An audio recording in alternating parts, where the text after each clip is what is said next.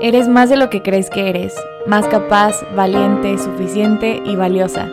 Esperanza Podcast existe para recordarte todo eso que probablemente ya sabes, pero por momentos se te olvida. Gracias por llegar y coincidir conmigo. Hola, soy Esperanza Galvez, creadora de The Hope Store. Bienvenidos a otro episodio de Esperanza Podcast. Estoy muy emocionada de tener como invitada a una de las hermanas creadoras de Buscaminas. Las admiro muchísimo a las tres por su valentía de cuestionarse todo lo que pasa en el mundo y compartirlo, además de crear una comunidad en donde las personas se sienten libres de expresar lo que piensan y que ellas en todo momento están fomentando el diálogo. Así que bienvenida. Muchas gracias. Gracias, Esperanza. Aquí con mucho gusto de estar aquí.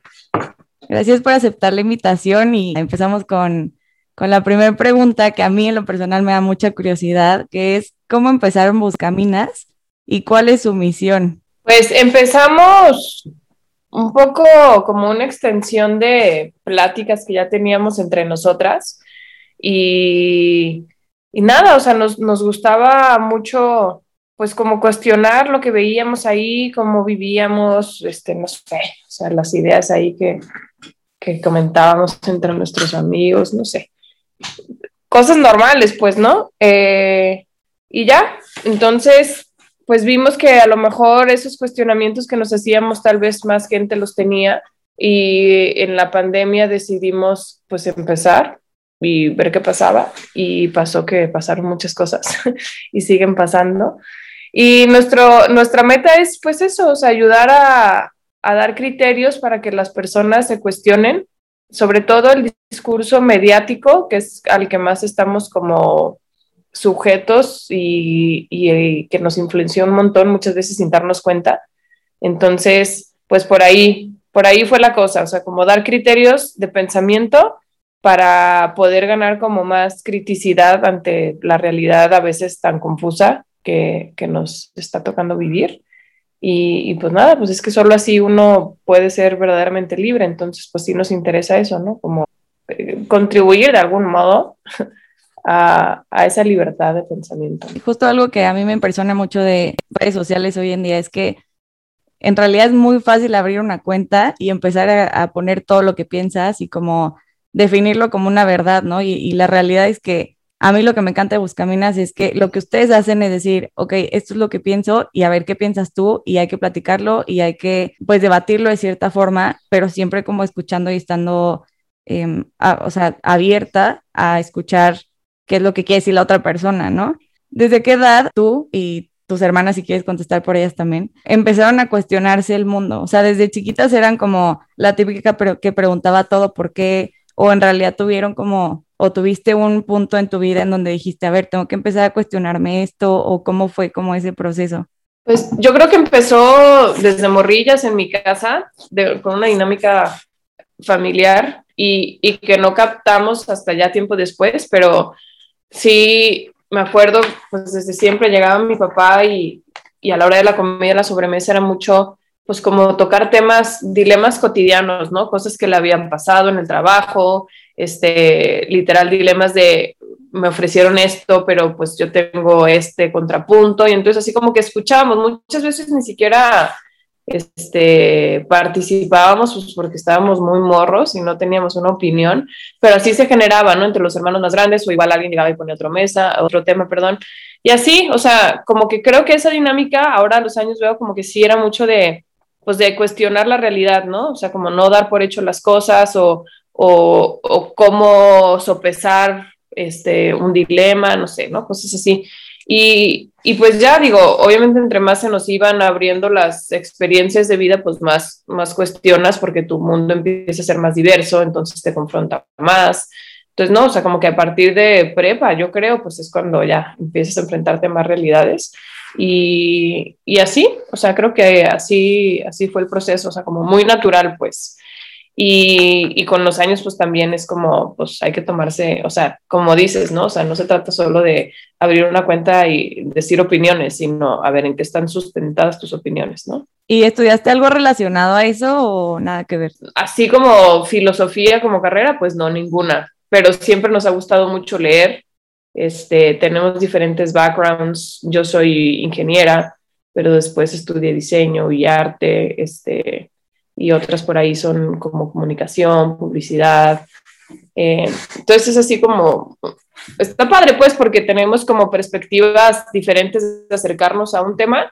Entonces eso está chido porque si lo que una no ve, la otra sí lo ve, o el lenguaje, cómo lo maneja una, pues es más eficiente que a lo mejor como yo lo hago, no sé. Entonces está padre la, la, combinación ahí que hacemos entre las tres. Es que sí, siento que en la cuenta se ve cañón que hay una diseñadora por ahí y una comunicóloga. sí, está cañón, como que sí se conjuntaron este, nuestros perfiles ahí. Todo esto, o sea, que tú te cuestionaras todo, ¿crees que como que te costó ciertas relaciones, o sea, de amistades o así? O, claro, Más, más que de amistades, porque yo creo que cuando son amigos de neta, pues les da igual, como si no estás de acuerdo en algunas cosas. Y, y creo que mis mejores amigos y amigas piensan diferente, porque siempre me ha gustado mucho eso, o sea, como, como entender, no sé, o sea, se me hace, digamos que a mí en lo personal, no estoy hablando por mis hermanos aquí, como que me aburre un poco como moverme en círculos muy igualitos, ¿no? Entonces siempre he buscado como amistades de diferentes círculos y eso a mí me enriquece mucho y creo que sí he logrado como empatar ese enriquecimiento con las personas, ¿no? O sea, creo que ellas y ellos lo perciben igual. Más bien, este, sí, o sea, a lo mejor cuando más, más enfado daba era al momento de querer encontrar pareja. Ahí sí, pues la afinidad sí tiene que ser más, ¿no? Entonces, pero pues yo creo que a todo el mundo le pasa, o sea, nada, nada extraordinario, digamos. Sí, sí. Pero siento que también es súper enriquecedor tener amigos que piensan diferente a ti, pero que, con, o sea, que tienen un sustento a sus pensamientos. Porque luego, claro, hay personas que, que solo hablan por hablar y en realidad no, o sea, no tienen como un fundamento. Entonces, cuando hablas con una persona que realmente cree lo que te está diciendo y que realmente sabe por qué lo cree y de dónde lo sacó, ahí es cuando te, o sea, te enriqueces y dices como empiezas a dialogar. Sí, sí, claro. Y eso es padrísimo, porque a la mera no, no cambias tu opinión, pero sí la, la profundizas más, ¿no? O sea, porque dices, a ver, ¿por qué ver la vida así? O, sí, cierto, aquí esto no, no lo tengo bien claro porque esto pienso así, ¿no? Entonces, pues, ¿cuál es la obligación? Yo creo es como, ah, bueno, a ver, voy a sustentar mi opinión y la voy a cambiar si, si me hace sentido, ¿no? También se vale cambiar de opinión. Pero sí, claro, es un win-win ese tipo de amistades. Bueno, a mí, a mí se me hace muy interesante el hecho de que justo cuando convives con este tipo de personas que piensan diferente a ti, que hay de dos, ¿no? O sea, como que tú reafirmas más lo que crees o sí como que te tambalea un poco. Entonces, ¿tú qué recomiendas al hablar con personas que piensan diferente a ti?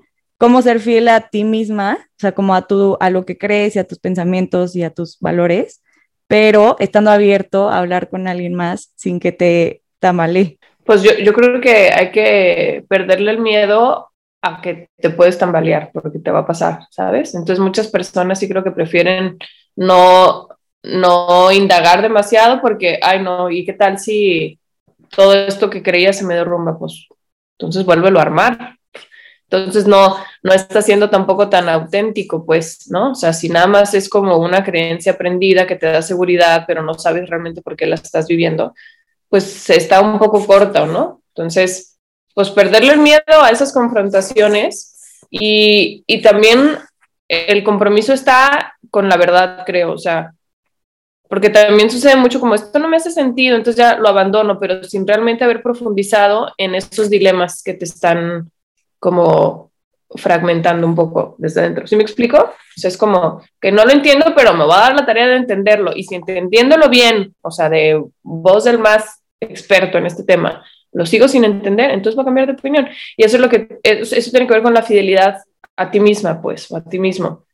Que, pues también es un proceso muy personal eh, y, y toma tiempo a veces dar la verdad. Entonces, en libertad de conciencia yo creo que se vale como, pues, cambiar de opinión.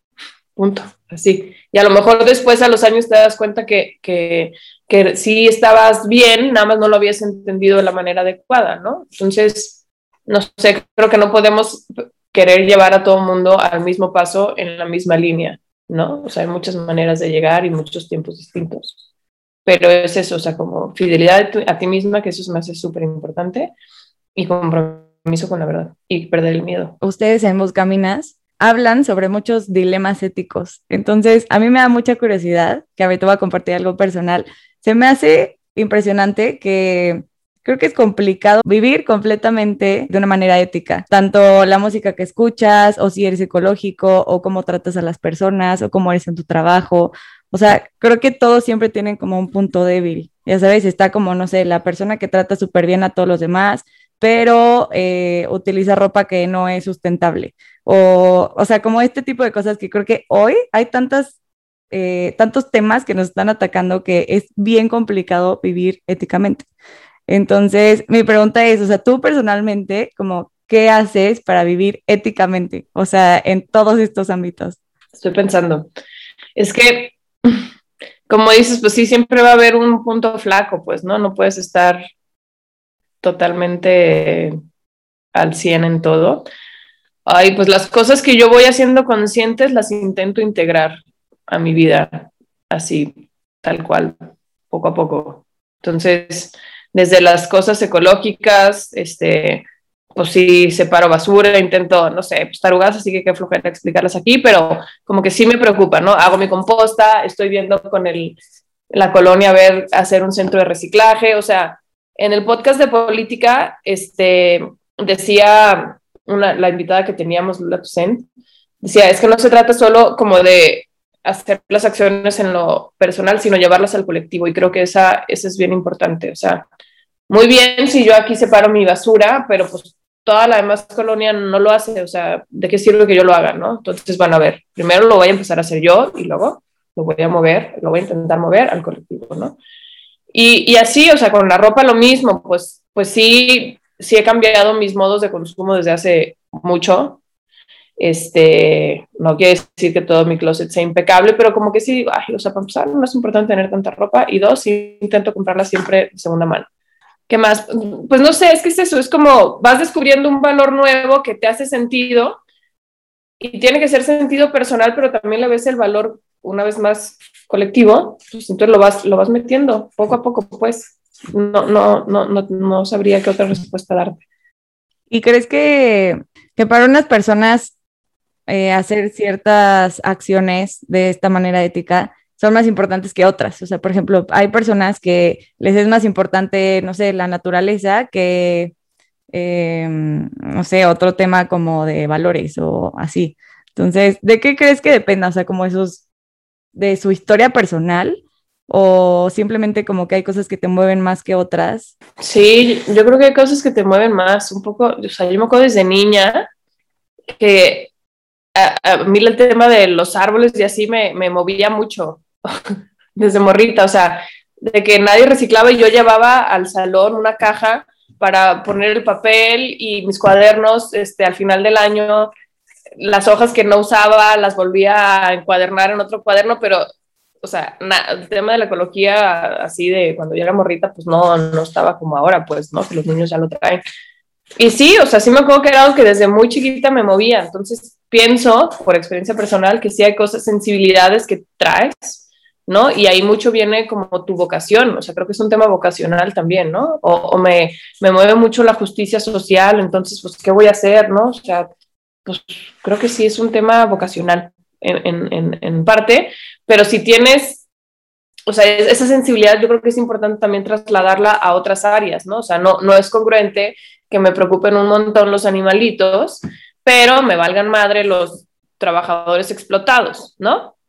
Y, y, y, también es cierto que mis acciones individuales no van a hacer la diferencia, pero por eso vuelvo a lo de volver al colectivo. Y, y, la colectividad a la que tenemos alcance, pues es mucho más pequeña que la que realmente tiene injerencia en estos temas, ¿no? Que son las grandes empresas, que son los sistemas acartonados, grandotes, que mueven políticas, que mueven la economía, ok, pero, pero pues intentar moverlo a las, al mayor número de personas en la medida de lo posible, ¿no? Y, intentar ser congruente eh, entre el valor ético en un área en todas las demás. O sea, se llama integridad, o sea, buscar la integridad, creo que es importante. Y, y esta cañón creo que te vas complementando con otras personas que están haciendo estos otros actos y vas aprendiendo de ellos y creo que eso es como, eh, está muy padre. Sí, sí, sí, pues tienes que escoger tus batallas, ¿no? Pero hablar también de ellas inspira a otras personas. Entonces a lo mejor a tu amiga no le mueve tu misma causa, pero le cae el 20 de otra y, se empieza a movilizar. O sea, sí. ¿Cómo desarrollaste tu capacidad de diálogo?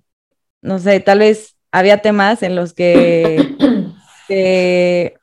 no sé, te hacían enojar y no, no, no estabas tan abierta al diálogo. ¿O lo fuiste desarrollando o literal así naciste de... no, no. No, hombre, no, no, no.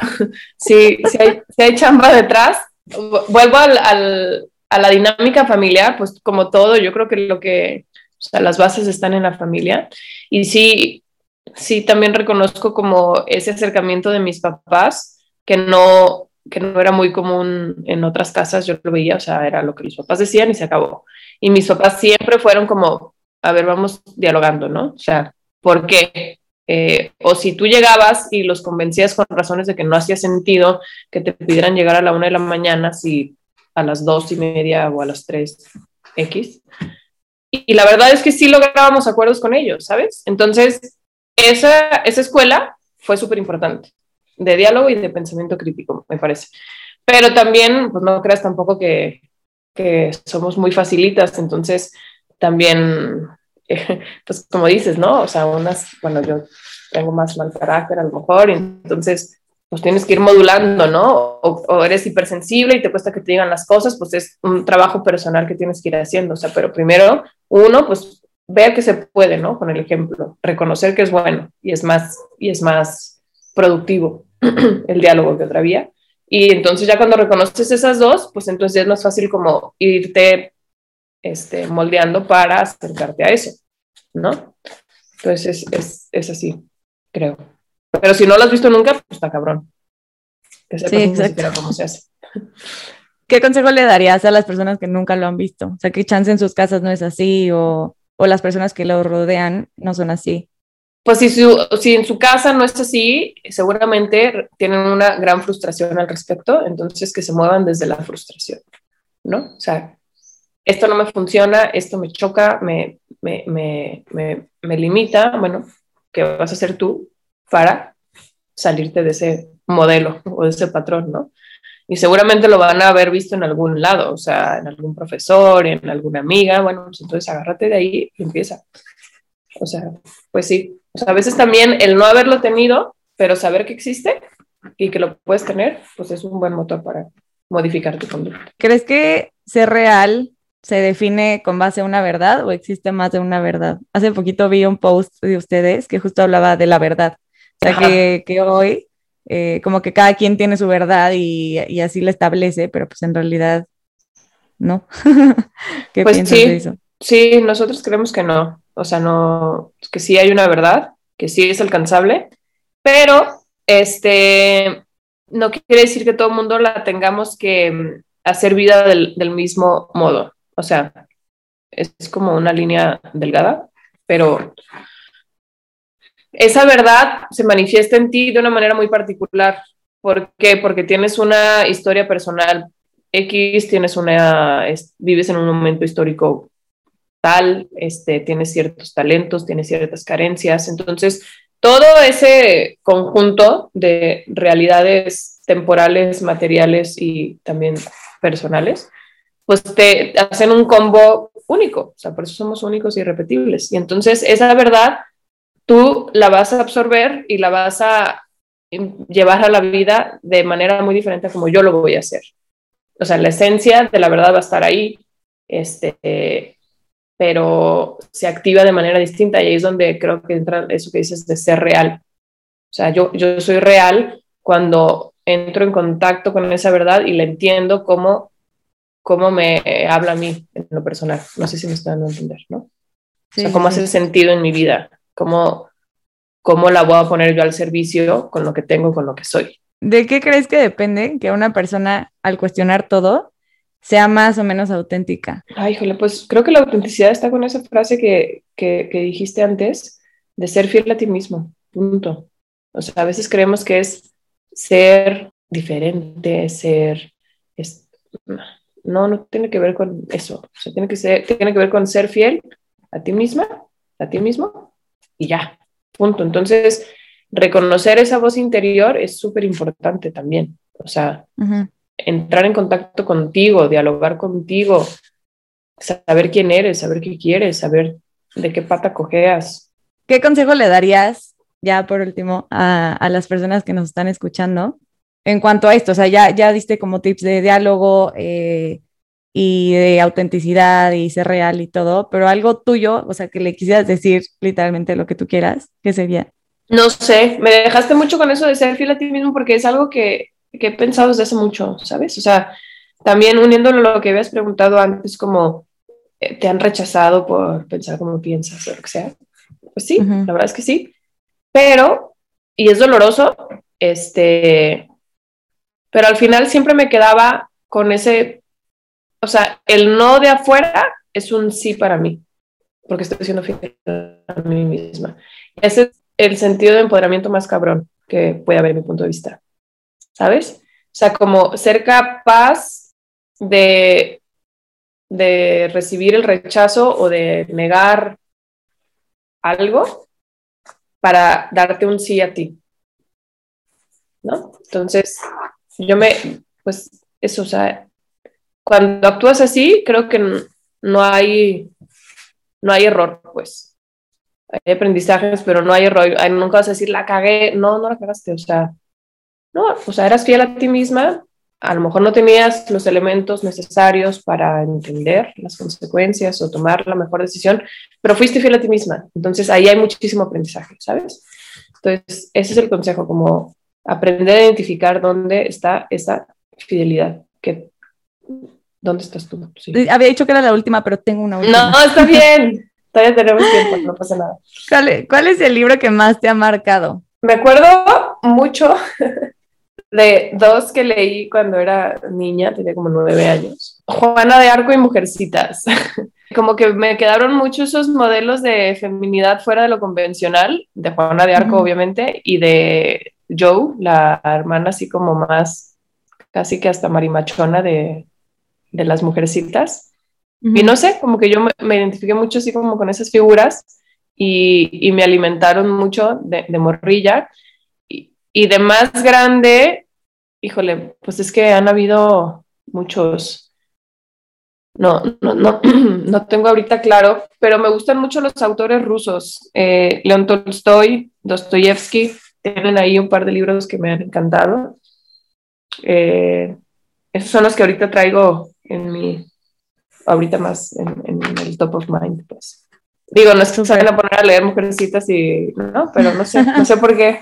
O sea, contestando auténticamente lo que me preguntaste de, chiquita. De los últimos autores que dijiste, o sea, ellos, ¿por qué te marcaron? Eh, porque Tolstoy me, me, encanta porque tiene como una visión del amor que creo que ya no se ve tanto, o sea, un genio de, de la literatura y, y habla como de, de, lo que significa el amor de verdad de una manera pues muy, muy chida muy, muy enriquecedora para mí, pues. Eh, y repito, como en términos que, que, que ya no se escuchan tanto de, de los pensadores actuales, ¿no? Eh, esas visiones de él del amor me gustan mucho, Dostoyevsky como sus cuestionamientos de la existencia, o sea, los dos escriben mucho como en novela filosófica, o sea, te pones a pensar y a cuestionar junto con los personajes. Y luego Tomás Moro, me gusta mucho un libro que se llama Utopía. Yo soy como de más idealista, entonces me gusta ver así como estos escenarios así, aspirar a, lo grandotote, ¿sabes? Y, que para mucha gente no, en el idealismo, pues no hay que ser más pragmáticos, el existencialismo y bla. Pues no, a mí eso me alimenta mucho más el espíritu eh, de lo, lo, que podría ser, ¿no? Si tuviéramos pues como esta vivencia del el amor y la hermandad en niveles máximos. Eh, eh, Henry David Thoreau también me gusta mucho. No sé, o sea, los libros que hablan, que te ayudan a hacer introspección de, de, desde una literatura como profunda, pero bonita estéticamente, eso me, me gusta mucho. Oye, de verdad, muchísimo gusto conocerte y coincidir Ay, lo mismo. Y coincidir contigo Sí. por aceptar esta invitación. No, pues gracias. Si nos cuentas cómo te encontramos en Instagram, bueno, a ti y a tus hermanas. Somos punto Buscaminas en Instagram, eh, podcast es Buscaminas en Spotify, Google, también estamos en Facebook, Twitter como Somos Buscaminas y próximamente en YouTube, TikTok y más.